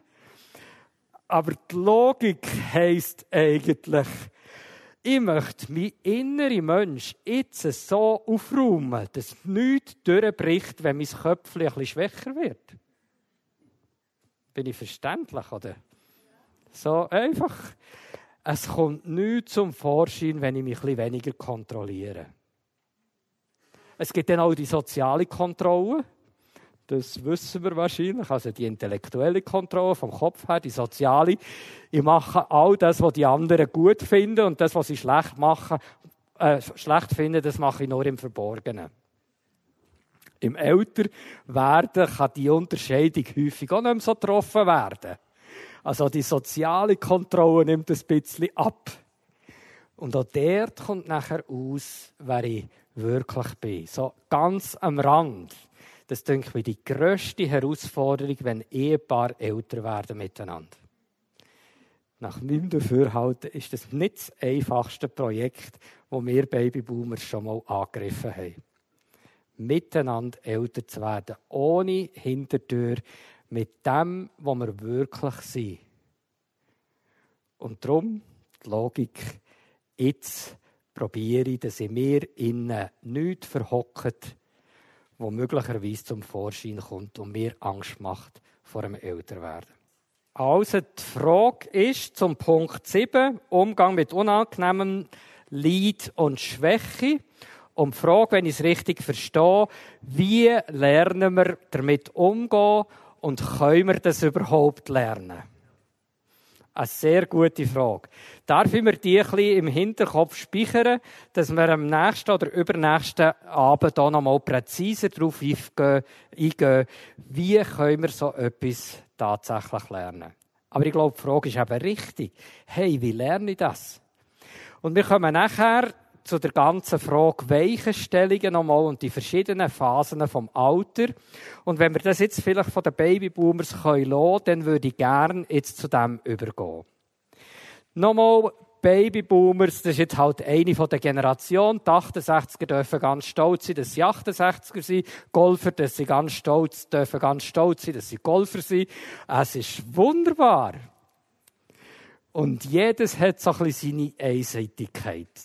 Golfer, die, die eben nach 68 geboren sind, sind nicht selten allein oder zu zweiten hoch aufgewachsen. Logisch, dass die ganz andere Sachen gelernt haben in ihrem Leben, bis ins Berufsleben hinein, bis ins Älterwerden hinein. Wunderbar, wie die auch dran sind. Und nicht schlecht, wenn wir einander da drin helfen können. Eine Frage war von mir nochmal die eben, wieso uns Babyboomer das oder andere fremder scheint beim Älterwerden oder wieso, was uns nahe liegt und das Chancenland ein bisschen mehr Mut macht. Zwei Beispiele habe ich aufgeschrieben. Vielleicht könnt ihr euch, wenn ihr nochmal darüber nachdenkt, weitere Beispiele dann nennen. Jetzt würde ich ganz gern, wenn ihr einverstanden seid, zu diesen Weichenstellungsfragen vorstoßen. Weichenstellungen, ihr seht hier auf dem Bild so ein paar Weichen und Gleis und weiss ich was alles. Ich bin in Baub geboren und meine Mutter sagt, bevor sie Mutti oder Mami oder irgend so etwas gesagt hat, habe ich Bahni gesagt. Darum habe ich wahrscheinlich eine Vorliebe so für Weichen und Gleisfelder. Ich finde das noch spannend, wo das so hergeht hier. Je nachdem, wie die Weichen gestellt ist. Es gibt ja auch fatale Weichenstellungen, wo dann zwei Züge plötzlich ineinander reinrasen. Es gibt hier ähm, nochmal die Frage, ist es vielleicht auch zu spät, bestimmte Weichen zu stellen? Die Frage ist schon berechtigt. Wenn ich mit einem 95-Jährigen darüber rede, wie er jetzt die Weichen stellt, um ein dankbarer Mensch zu werden, dann ist das möglicherweise schon ein eine Überforderung. Hingegen mit einem 60-Jährigen oder sogar mit einem 20-Jährigen fände ich das noch attraktiv. Der 20-Jährige, das ist auf der nächsten Folie, der 20-Jährige zu fragen, das ist auch abbildete Folie, der 20-Jährige zu fragen, du, möchtest du eigentlich ein Mensch von der Dankbarkeit oder ein Mensch vom Anspruch sein? Wir Eltern fragen uns dann manchmal, oh, was habe ich eigentlich meinen Kindern beigebracht? Meine Frau ist manchmal ein kritisch mir gegenüber und sagt dann, ja, die Kinder haben Ansprüche gehabt und das hast du toleriert, wo sie eigentlich deine Ansprüche an Kind waren. Und es gibt ja die Auffassung, die Meinung, die ich zustimme, wer nie mit Ansprüchen konfrontiert wird, der entwickelt selber eine Unmenge von Ansprüchen. Und wer weiß, wie ich auf Ansprüche von anderen eingehe, der hat die Chance, ein dankbarer Mensch zu sein. Denn ich habe das neulich da, oder vor zwei oder drei Jahren mit einer Gruppe von, von Leuten gemacht, im Gespräch entwickelt. Und dann ist doch zum Vorschein gekommen, mit 30, das ja, jedes Alter war vertreten, gewesen, mit 30 gehe ich eigentlich allein oder mit anderen Leuten gemeinsam durchs Leben. Damit meine ich nicht heirate oder heirate nicht, sondern mein Grundentscheid, gehe ich allein und weiss es immer allein besser oder lasse ich mir reden. Und ich sage, es ist für mich manchmal nicht einfach. Wir sind 125 Mitarbeitende. Es ist für mich manchmal nicht einfach, mit Leuten, die nie gelernt haben, sich ins Leben hineinzureden. Schon mit 50-Jährigen nicht ganz einfach, mit solchen Leuten gut umzugehen, weil immer, wenn dann etwas reingeredet wird, wird es schwierig. Geschwiegen dann mit dem 90-Jährigen, hat er gelernt, sich ins Leben reinzureden. Das ist zum Beispiel etwas, wenn ich Menschen frage, was habt ihr gemacht, dass ihr so einen angenehmen 90-jährigen Mann seid? Dann kommt nicht selten zum Vorschein, dass der Mann, es kann eine Frau sein, mir sagt, wisst ich habe gelernt, mich auf andere Leute einzulassen ich habe gelernt, und das habe ich selber für mich beschlossen, es muss mindestens drei Leute geben, die mir ganz ehrlich in mein Leben hineinreden. Und wenn ich das abwehre, dann kann ich ziemlich garantiert sicher sein, dass es mit mir eigentlich schwierig wird. Weil spätestens, wenn ich Pflege bedarf, dann wäre es noch gut, wenn ich mir etwas sagen würde wir haben neulich einen Mann aufgenommen, hat uns eines Tages, wo wir gemerkt haben, wir haben derart Mühe, Körperpflege mit ihm zu machen, verrotet uns eines Tages die Tochter, ja, der ist immer ins Schwimmbad gegangen, um sich zu waschen. Der hat sich nie daheim gewaschen. Und jetzt dem zu sagen, duschen wäre eine vernünftige Angelegenheit, das war dann noch heikel Allein oder miteinander. Übrigens auch Ehemänner, bei den Frauen weiss ich es nicht so genau, aber Ehemänner können sehr wohl allein durch ihre Ehe gehen. Vielleicht gibt es da Leute, die mehr davon verstehen. Aber auch wenn ich verheiratet bin, also es kommt nicht auf das Heiraten an, sondern es kommt auf die Frage an, lasse ich mir von anderen ganz ehrlich in mein Leben hineinreden, lasse ich mir sagen, das fällt mir auf bei dir.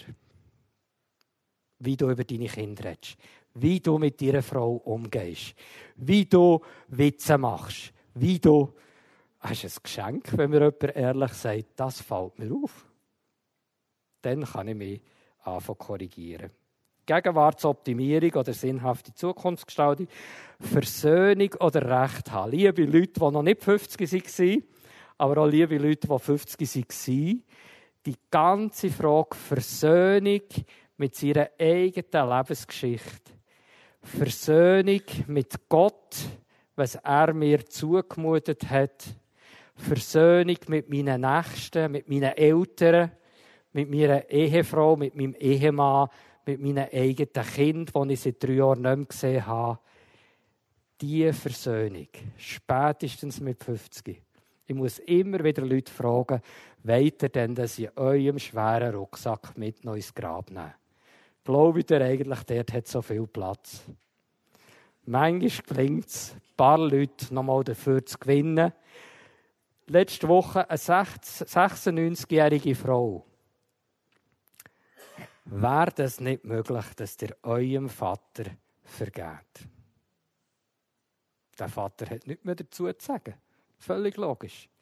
Wäre das nicht möglich? Oder wollt ihr den Rucksack von Vorwürfen mit ins Grab nehmen? Und wunderbar, wenn ein Moment aufleuchtet, das sieht man ja vom Gesicht, ein Moment aufleuchtet, doch, das möchte ich. Und dann mit 60 Schwäche und Begrenzung nur als Find, wo man muss überwinden muss, oder vielleicht als Chance. Soweit Weichenstellungen. Jetzt kommt der Abschnitt, den ich einfach ganz gern wäre hilfreich natürlich, ein Gedanken zu machen, was ist das jetzt gewesen, aber der Abschnitt, wo ich euch gerne ein bisschen lieb machen möchte. Das Alter fängt nicht dann an, wenn es schwierig wird. Das ist, glaube ich, die Lüge, die wir manchmal in uns innen tragen. Alter gleich schwierig. Alt bin ich dann, wenn ich nicht mehr kann. Ich würde es entsorgen, beerdigen, wenn wir schon gerade bei der Beerdigung und dem Grab waren, wirklich tief aber versenken und sagen, ich hätte gern ein anderes Verständnis von Alter. Und ich würde euch empfehlen, wieso eigentlich nicht ab 46? Ich tue euch das gerne auch begründen.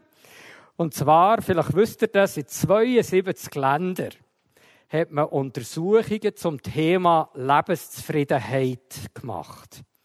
In welchem Alter ist eigentlich die Lebenszufriedenheit hoch und in welchem Alter ist die Lebenszufriedenheit tief.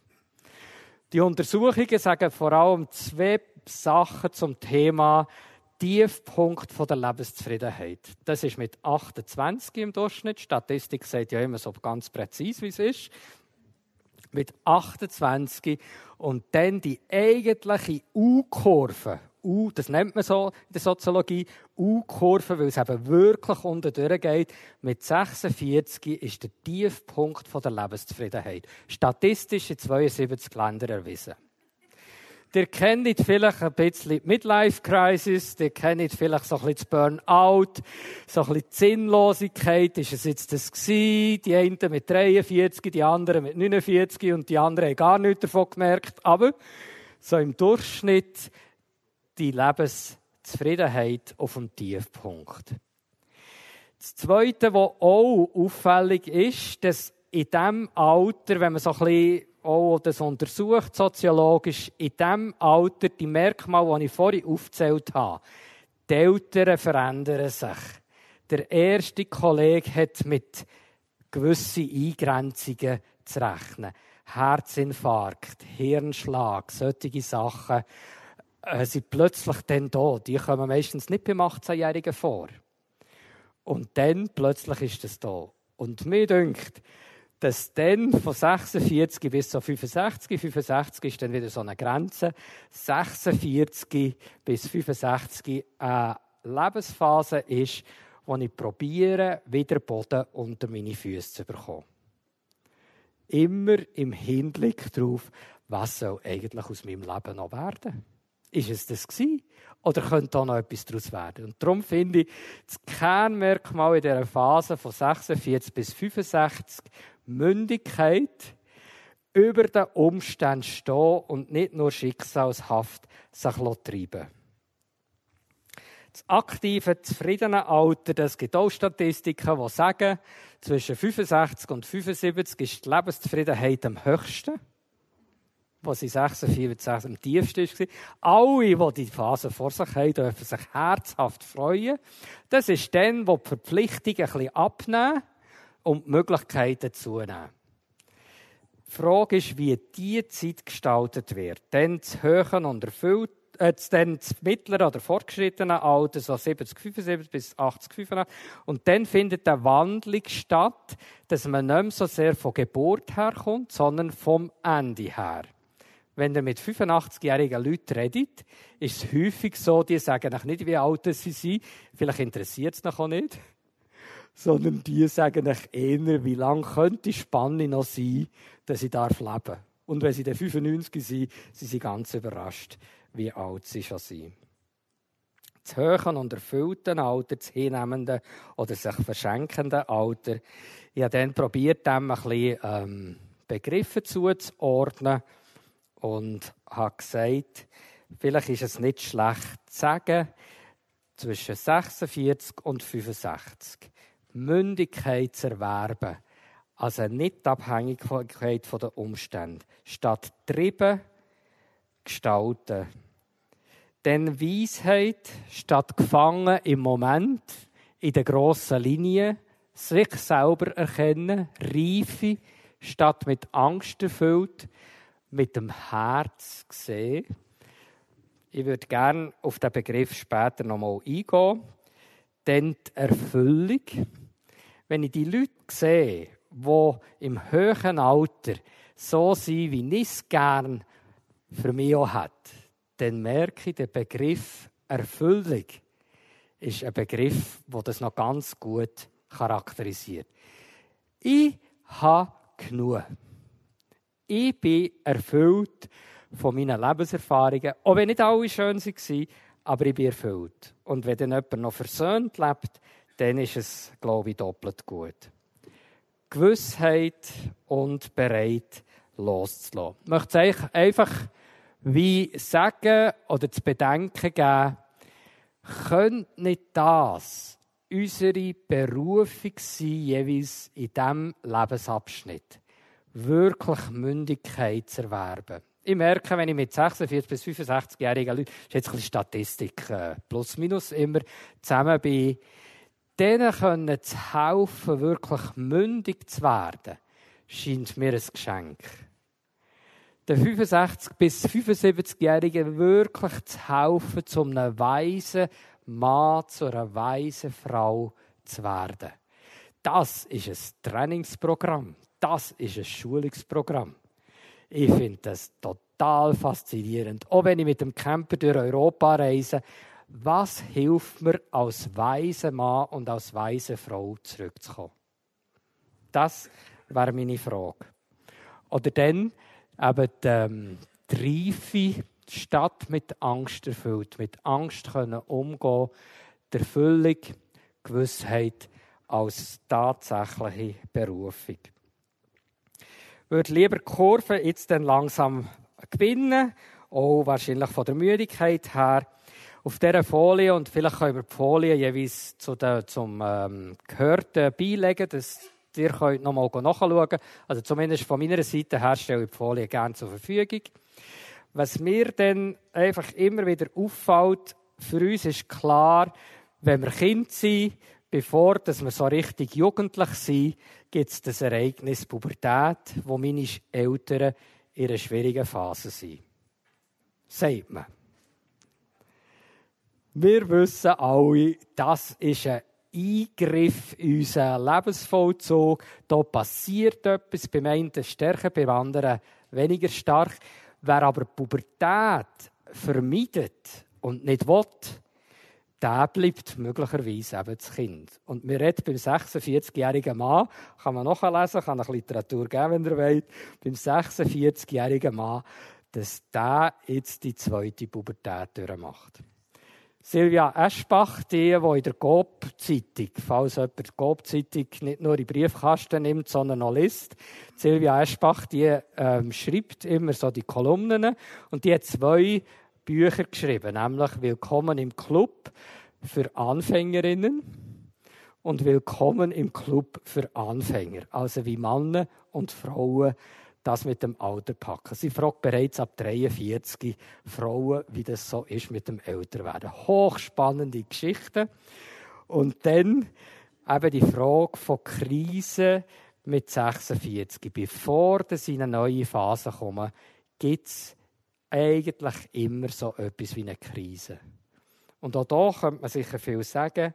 Was ist die Krise? Das ist auf der Folie hier noch ein bisschen beschrieben oder auf der nächsten. Wer will nachschauen? Genau, wer will nachschauen, darf das gerne machen. Vor allem auch, wie wir uns helfen können, in diesen Krisen umzugehen. Ich möchte gerne, bevor wir nochmal die Runde öffnen für Fragen, möchte ich gerne vier Bilder euch nochmal zeigen, wie ich glaube, wir können das mit dem Alter so ein bisschen auch bildlich nochmal vor Augen bekommen. Das eine ist, wenn ich Seminar mache mit 70-Jährigen. Also die, die eben so richtig im Höhepunkt sind. Frage ich manchmal, wer von euch hat einen Garten? Und so über den Daumen geschätzt, 80 Prozent pflegen entweder auf der Terrasse oder auf dem Balkon oder im Schrebergärtli oder wo immer einen Garten. Und dann finde ich es immer noch ganz interessant, ein bisschen mit ihnen zu überlegen, wie sie denn den Garten pflegen. Mir hat noch niemand gesagt, sie züchten Schnecken im Garten. Und sie lieben das Unkraut im Garten. Gelegentlich frage ich dann, ja gut, wie geht ihr mit dem Unkraut in eurem Leben um? Und könnte es nicht sein, dass ihr das Älterwerden wie einen Garten versteht? Im Garten vom Alter. Und auf was könnte man denn da etwa achten? wenn man das Alter mal als Garten nimmt. Ich habe hier einfach verschiedene Themen so aufgeschrieben. Hoffnung, Schwäche bejahen als grosse Chance, vom, Ermutigungs-, vom Entmutigungs- zum Ermutigungskreislauf, der äußere und der innere Mensch pflegen, zunehmend vielleicht der innere Mensch vorzugshalber mit Prägungen aus der Vergangenheit versöhnt leben, statt nicht mehr, noch nicht, das wäre vielleicht so Themen. Jetzt bin ich jemand, der, und das ist das nächste Bild, irgendwie eine Liebe entfacht hat, schon seit Kindheit zum paar sportlichen Sachen. Man muss nicht sportlich sein, um die Zusammenhänge ein bisschen zu verstehen. Man muss nicht IB-Fan oder SCB-Fan sein. Aber es gibt schon noch interessante Merkmale im Mannschaftssport vor allem, wie man unterwegs ist. Zum Beispiel die Frage, wie gehen wir mit Niederlagen um? Das interessiert mich immer am meisten.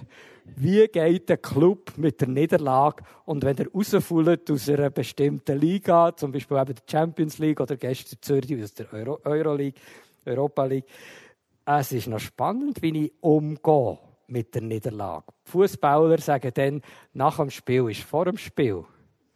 Es gibt ein Buch, das finde ich für die, die sich ein interessieren, äh, hochinteressant. Der Sprenger, der schreibt das Buch gut aufgestellt und schreibt, wie, was können Wirtschaftsleute vom Fußball lernen. Ein ganzes Buch. Ich hatte das Buch etwa acht Jahre bei mir im Bücherregal gehabt, weil ich gedacht habe, das wäre vielleicht mal spannend. Und dann bin ich plötzlich, weiss nicht, nach dem drei auf die Idee gekommen, ja, hey, muss man das nur auf, das, äh, auf die Wirtschaft übertragen? Könnte ich das nicht auch auf das Alter übertragen? Das habe ich dann gemacht. Wer es nachlesen kann es nachlesen. Ich finde es mega spannend. Das Alter mal als Champions League statt Abstieg in die vierte Liga zu verstehen. Hier sind ein paar Stichworte drauf.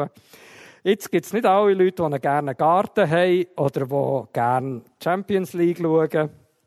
Aber vielleicht hat das eine oder andere eine Liebe zu Oldtimer-Modell. Auch hier dran kann er das Alter möglicherweise beschreiben. Ein Oldtimer, wenn er irgendwie noch funktionstüchtig ist, der hat einen Rückspiegel. Der hat eine Karosserie. Meistens sitzt er nicht allein drin, sondern vielleicht doch mit seiner neuen Freundin. Und so hat ein Oldtimer eben doch verschiedene Merkmale. Wenn es gut geht, auch ein Motor. Gefühl sind manchmal ein ganz wesentlicher Motor von unserem eigenen Leben und Älterwerden. Steuerrad wäre auch nicht schlecht. Schließlich ähm, das Bild hier, wenn wir schon im Kanton Bern sind, der Wildstrubel wird wahrscheinlich jedes erkennen so Wanderungen auf einen Wildstrubel oder Bergsteigen ähm, hat vielleicht das eine oder andere schon gemacht. Es gibt Bereiche, wo das ganz gemütlich ist. Manchmal sieht man weiter, manchmal nicht so. Ich zeige euch das einfach so eins nach dem anderen. Manchmal weiss man nicht, wie geht der nächste Abschnitt wirklich gut über die Bühne. Die Ängstlichen Alp, die ist natürlich ähm, hochattraktiv. Die Aussicht, die man geniessen kann. Mein Vater, der ist, der ist jetzt äh, 94. Der war auf dem Wildstrobel, ich selber nicht.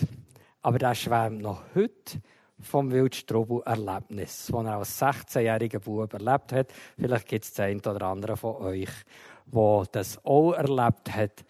Könnte es nicht sein, dass das Alter ähnlich ist wie die Besteigung vom Wildstrubel. Und das Oberste und das Letzte haben wir einfach Übersicht. Überblick über das Ganze. Wir wissen nie vorher so ganz genau, wie das wird sein. Aber nachher wissen wir es. Es gibt nichts Schöneres, als mit Leuten, die mit Gewissheit in diesem Moment ankommen. Schließe ab mit einem kleinen Beispiel wo eine Frau gestorben oder im Sterben ist gelegen, das haben wir gewusst. Ähm, sie war geistig noch relativ fit. Am Morgen um 11 Uhr bin ich bei ihr. Gewesen. Es hat geregnet. Draussen. Sie hat rausgeschaut. Und dann fragt sie mich, wann gehen echt die Wochen weg? Und jetzt hat sie sich immer ein bisschen für das Wetter interessiert, von Beromünster und weiss ich was, was angekündigt ist. Aber ich glaube, tiefst, in dem Moment hat sie nicht gefragt, wann kommt die Sonne endlich wieder bis in Tremismühle, sondern dann hat sie gefragt, wann gehen die Wolken weg, dass sie Zugang hat zum Himmel. Und dann ist noch ganz etwas Humoristisches passiert. Sie hat mal eine Andacht von mir gehört, wo ich darüber geredet habe oder so ein bisschen erzählt habe, dass im Johannesevangelium Jesus, wo er, schon, wo er noch vor der Auferstehung war, gesagt hat, und nach der Auferstehung werde ich in den Himmel gehen und dort werde ich Wohnungen bauen, weil ich will, dass ihr auch der seid, wo ich bin. Und dann habe ich so gesagt, Jesus war ja Zimmermannssohn, der weiß, wie man Wohnungen baut. Also können wir ihm vertrauen. Das hat die Frau gehört. Und am Nachmittag um drei ist sie gestorben. Am 11 hat sie mich noch gefragt, hat er mir ein Einzimmer oder eine Dreizimmerwohnung vorbereitet? Also, wenn ihr ein bisschen lächelt, dann könnten wir ja hier abschließen. Ich danke euch herzlich, dass ihr das durchgehalten habt und vielleicht ein bisschen von ansteckender Gesundheit zum Thema Alter habt anstecken Vielen Dank. Wunderbar. Danke vielmals für die spannenden ähm, Bilder, Gedanken. Es sind einige Ahas gegangen. Es haben sich, glaube ich, viele wiedererkannt oder vielleicht älter erkannt. Ähm, und das macht richtig Lust auf die nächsten zwei Ebenen. Aber ähm, also es hat noch zehn Minuten Zeit für Fragen. Also, die Frage ist letztlich nach der Medizin, wenn ich das darf ich so interpretieren. Es geht nicht nur um Operationen, es geht auch um Medikamente, all die ganzen, was bietet uns eigentlich Medizin? Muss ich alles in Anspruch nehmen oder nicht? So. Ich schreibe mir die Frage mal auf. Vielleicht können wir zuerst ein paar, vier, fünf Fragen sammeln, falls die vorhanden sind. Und dann würde ich gerne darauf eingehen. Im Punkt 7, ich habe es ja schon gesagt, wir sind äh, ungeübt im Umgang mit Unangenehmen, mit Leid, mit Krankheit. Das geht auch in die Richtung, äh, soll ich jetzt operieren? Soll ich äh, dieses Leid ausklammern? Wie kann ich es? Gibt es eine Hintertür, wo ich weniger leide im Alter und so weiter? Mhm.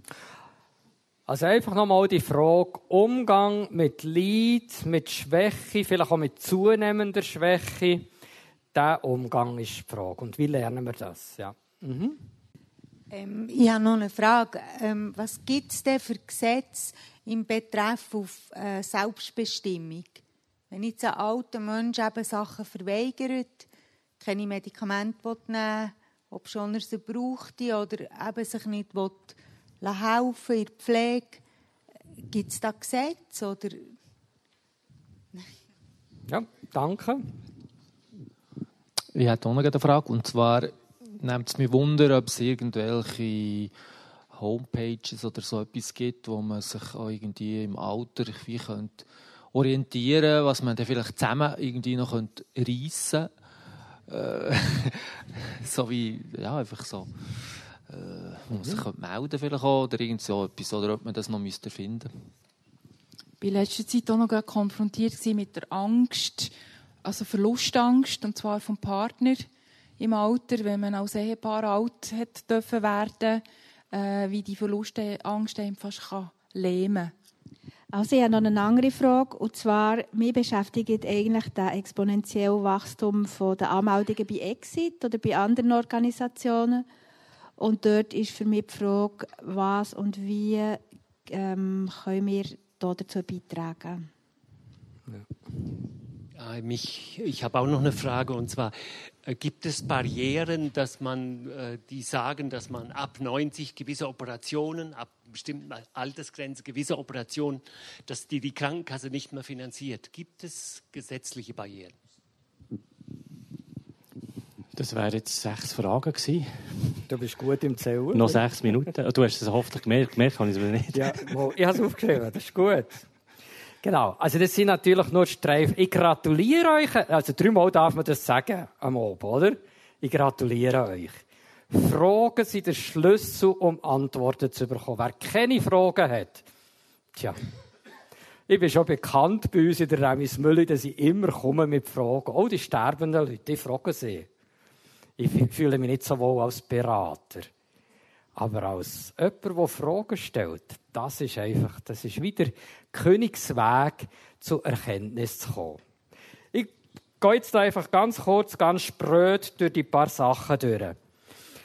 Mich wundert das bei älteren Leuten, die absolut, es ist manchmal wieder Anspruch drauf. Das und das und das muss noch sein. Es gibt viele Leute, die sagen, wann kann ich endlich sterben? Aber sobald etwas dann doch irgendwie wehtut, sofort Medikament. Es ist erwiesen von den Medikamenten her, dass mehr als sieben Medikamente pro Tag, dass sie, die sich letztlich wieder aufheben. Wir haben Leute, die 22 Stück bekommen am Tag. Wieso denn? Weil kein Arzt, weil du kannst mir ergänzen, kein Arzt an dieser Stelle jeder Mut hatte, mal etwas abzusetzen. Es braucht keinen Mut, ein zusätzliches Medikament. Ja, da haben wir etwas. Das hilft. Bloß das Problem ist nicht nur der Arzt. Vielleicht sind eben auch wir das Problem indem dass wir nicht gelernt haben, und das ist die Frage Umgang mit Schwäche, mit Begrenzung, dass wir ganz schlecht gelernt haben, Ja zu sagen, das ist jetzt noch schwierig. Das tut jetzt noch weh. Und dann gibt es sicher die Möglichkeit, das eine oder andere zu machen. Aber wir haben Beispiele bei uns, wo Leute an Selbstbestimmung, ich will jetzt einen künstlichen Mageneingang, damit ich künstlich ernährt werde es ist noch verrückt, wenn dann jemand ein Dreivierteljahr im Bett lebt und möchte sterben. Und wir wissen alle, diese Person überkommt die gesüngste Nahrung, die man weltweit bekommen kann. Weil die künstliche Ernährung, die ist sehr gesund. die ist nicht so ungesund, wie wir meistens zu uns nehmen. Und das ist manchmal schon ein bisschen etwas, was ich jetzt euch würde sagen, in eurem Alter, wie gehe ich um mit Medikamenten? Wie gehe ich um mit, jetzt brauche ich Hilfe, weil etwas wehtut. Das ist nicht nur im körperlichen Bereich, auch im sozialen Bereich, wenn mir etwas wehtut. Wie gehe ich eigentlich mit Schmerz um? Und ich gebe euch noch eine Frage, die meines Erachtens hilfreich ist. Tut einmal in einer kleinen Gruppe euch oben nehmen mit der Frage, was bewährt sich bei mir eigentlich im Umgang mit dem oder dem? Bewähren kommt vom Stichwort, es erweist sich als wahr in meinem Leben. Und Wahrheit macht bekanntlich frei. Was bewährt sich eigentlich bei euch im Umgang mit Schmerz, im Umgang mit Leiden, im Umgang mit Schwäche, mit Bedürfnis, irgendetwas zu machen? Ich glaube, dass wir dann mündiger sind, zu entscheiden, wenn es wirklich schwierig ist, jetzt gehen wir noch ins Spital oder jetzt gehen wir nicht ins Spital. Drei Viertel der Leute, die ich begleite oder kenne oder von ihnen weiss, die sagen, das und das und das ist kein Grund für mich, ins Spital zu gehen, zu operieren oder so. Und ich probiere den Leuten nicht zu sagen, was ist ein Grund und was ist kein Grund, sondern ich probiere den Leuten zu helfen, darüber vernünftige Entscheidungen zu, treffen. Das ist jetzt wieder die Frage der Selbstbestimmung natürlich. Ähm, was passiert eigentlich? Ich kenne mich jetzt juristisch schon nicht haargenau aus. Aber wir leben in einer Zeit, wo dieser Wert absolut hochgesetzt wird.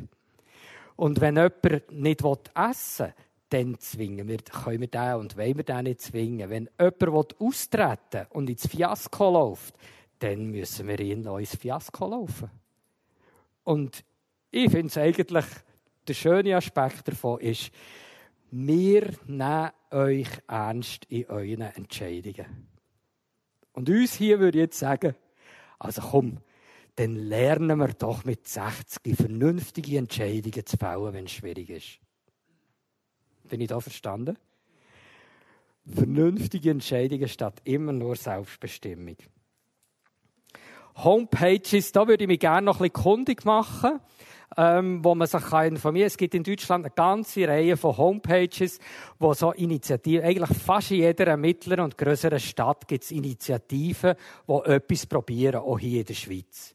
Und eigentlich sind die drei Übungen angesetzt, dass wir ein bisschen den Boden lockern, damit ihr nachher so richtig zur Weltmeisterform auflaufen Projekt über Projekt in die Welt setzen die vernünftig für die nächsten 50 Jahre sind. Und das sage ich jetzt einfach zum Abschluss und dann höre ich auf. Wir brauchen Lösungen für die nächsten 50 Jahre.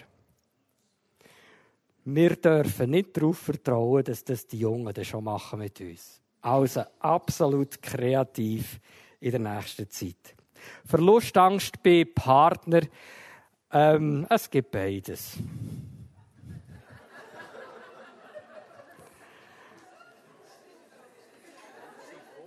Exit-Anmeldungen. Das ist schon verrückt. Jetzt ist mein Gedächtnis manchmal auch schon ein bisschen überstrapaziert. Aber meines Wissens ist im Jahr 2018 hat 172 von, äh, 172 Sterbebegleitungen von Exit Med gegeben als im Jahr 2017. Stimmt das? Weiss das jemand? Im Ende 172. Im Januar und Februar haben etwas über 3000 Leute sich angemeldet als Mitglied bei Exit in zwei Monaten. Exit ist der schnellst wachsende Verein in der Schweiz. Beneidenswert. Die Antwort von mir, und dann ist definitiv Schluss, die Antwort von mir heisst, wo sind die Lebensliebhaber? Auch in schwierigen Zeiten. Punkt. Danke vielmals. Noch einen Applaus für Markus Müller. Noch ein Hinweis, ähm, das nächste Treffen ist am 1. März, in einer Woche, dann zwei Wochen später, am 15. März, gleiche Zeit, gleicher gleiche, gleiche Ort. Danke euch vielmals, dass ihr gekommen seid und ähm, kommt gut heim und behütet euch Gott und bis zum nächsten Mal. Merci.